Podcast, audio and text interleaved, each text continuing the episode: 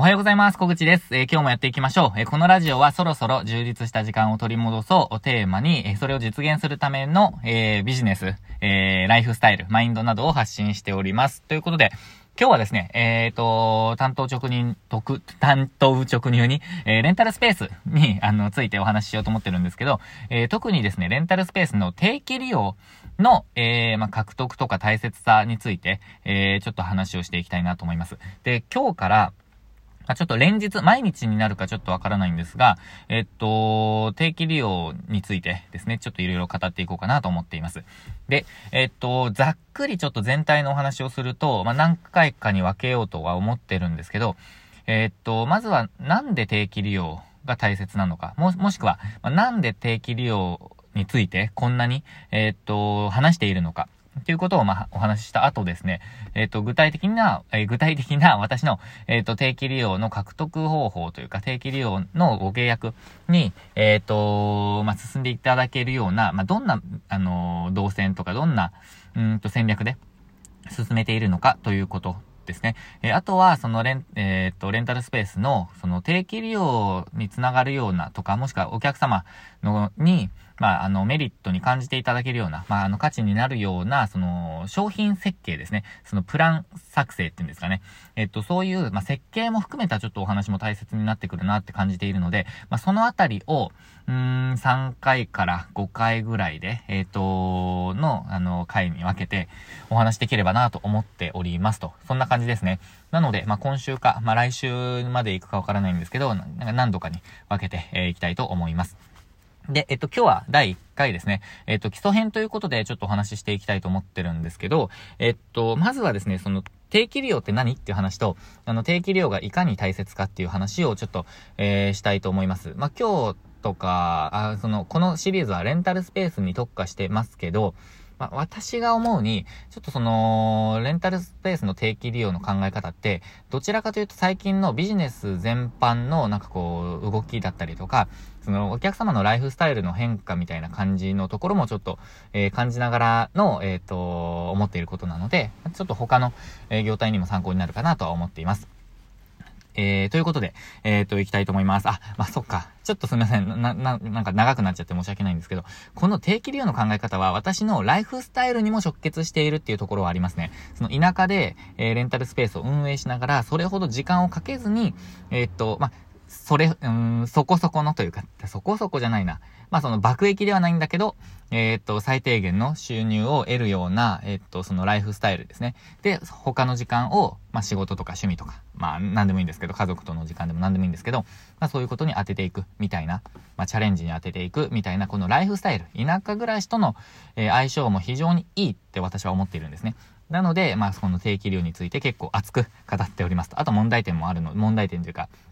課題も感じているので、まあ、そのあたりを今日話したいと思います。で、今日のテーマは、えー、定期利用がいかに大切か、えー、もしく、あ、あとは、えっ、ー、と、最近のレンタルスペースの、まあ、問題点というか課題点についてですね、ちょっとお話したいと思います。で、えっ、と、まあ、課題からいきましょう。えっ、と、何度か、何度も、私はこれ結構あの、話してるんですけど、レンタルスペースの参入障壁って結構低いじゃないですか。あのー、もう、なんて言うんだろうな、じ、自前の物件でなければ、その店舗ビジネスとしてはかなり安く、あの、始められると思うんですね。例えば飲食店とかなら、もう本当にちょっとした飲食店でも、なんか300万円とか500万円とか、まあ時には1000万円とかってかかる時はあると思うんですよ。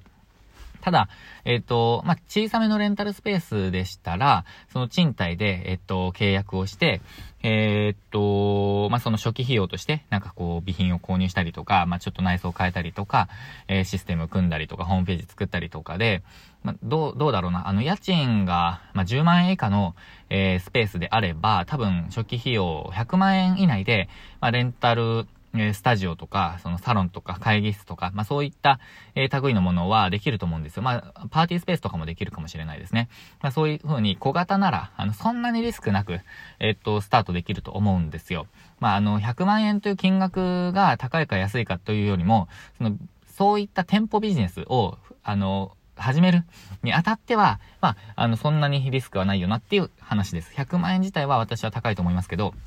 ただ、それを始めるにしては、えー、まあ、リスクなく、リスク少なめに始められるだろうなって思っているんですね。ただ、えっと、そのレンタルスペースが結構簡単に運営できると。あの、時間をかけずに利益が出るみたいなところだけが切り取られてしまって、まあ、もしくはそこだけを受け取ってしまって、なんかこう安易にスタートして全然利益が出ない。全然収益化できない。みたいな感じで結局退散、あの退散じゃない、撤退してしまうとか、赤字をずっと、あの、続けてしまうっていう、えー、まあ、状況にある人も中にはいらっしゃると思うんですよね。まあ、その、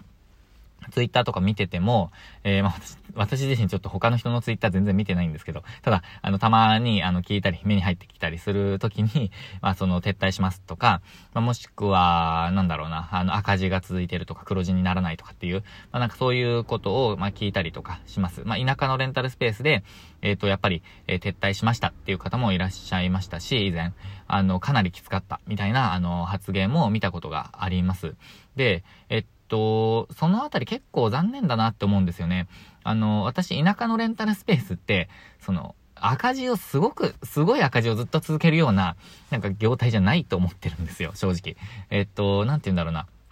なんか、もう、ぜ、利用がゼロになるってあんまりないんじゃないかなって思ってるんですよね。あの、で、まあ、ものすごい赤字にはならないと。まあ、ただ、なんかそんな利益にもならないな、撤退しようっていうのは、まあ、あると思うんですけど、そこまでもうすごいマイナスになっちゃう。例えば、毎月10万円もなんか15万円もなんかどんどん出ていっちゃうみたいなことではないと思うんですね。本当にもうトントンぐらいまでは、まあ、誰でも、えー、持っていけるんじゃないかなって思ってるんですけど、ただですね、これ、私が結構、あのー、なんて言うんだろうな、あのー、ちょっと認識の違いもあって、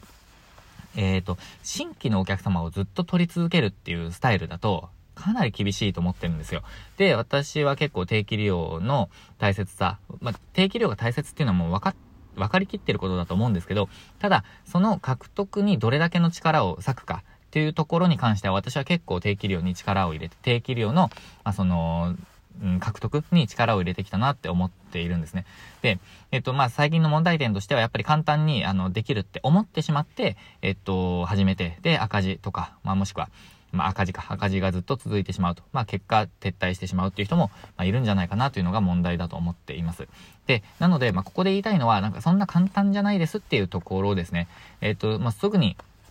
誰でも、えっ、ー、と、その初期投資を出せば、初期費用を出せば、まあ、儲けられますみたいな感じだったら、まあ、誰でもやるじゃないですか。えー、もしくは、ま、初期費用をかければ絶対来るよねっていう、あの、段階にある、えー、ジャンルの、あの、スタジオっていうか、レンタルスペースとかもあると思うんですけど、まあ、ただそうではないので、私が発信しているのは、その、レンタルスペースを運営しながら、まあ、なんか時間を、えっ、と、有効活用して、え、なんか、ライフスタイルも充実させましょうみたいなことを、まあ、なんかお勧めしているので、で、私はそれを実践しているので、実現しているので、まあ、そのあたりに、まあ、マッチする人はちょっと参考になるかなと思っています。で、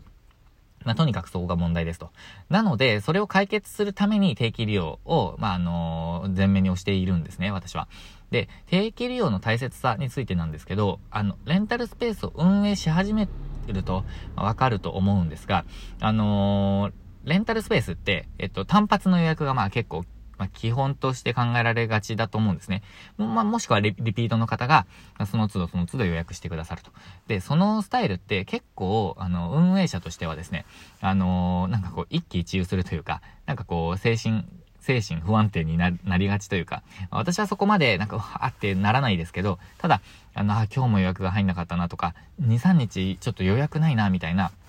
状況があると、結構、なんかこう、焦る気持ちがあると思うんですよ。えー、私はまあ、焦るっていう気持ちすごくわかります。なんかそれによっても、なんか、う、なんかこう、まあ、や、もうやめようみたいには思わないですけど、ただ、えっ、ー、と、わ、ちょっと、ど、どうしようって思うことぐらいはあるんですね。で、そこを、ま、解決するのがもう本当に定期利用一択だなって思っています。あの、新規のお客様をずっと獲得し続けるのって本当に大変なんですよ。そして費用もかかります。えっ、と、費用というのは、えっ、と、例えば、あの、情報発信するための時間的な費用とか、あとは広告を出すとか、もしくは、あの、お客様に対応するための時間とかですかね。もう本当に新規のお客様を獲得する費用の方が、そのコストとしては高いじゃないですか。時間も費用も、あの、お金も。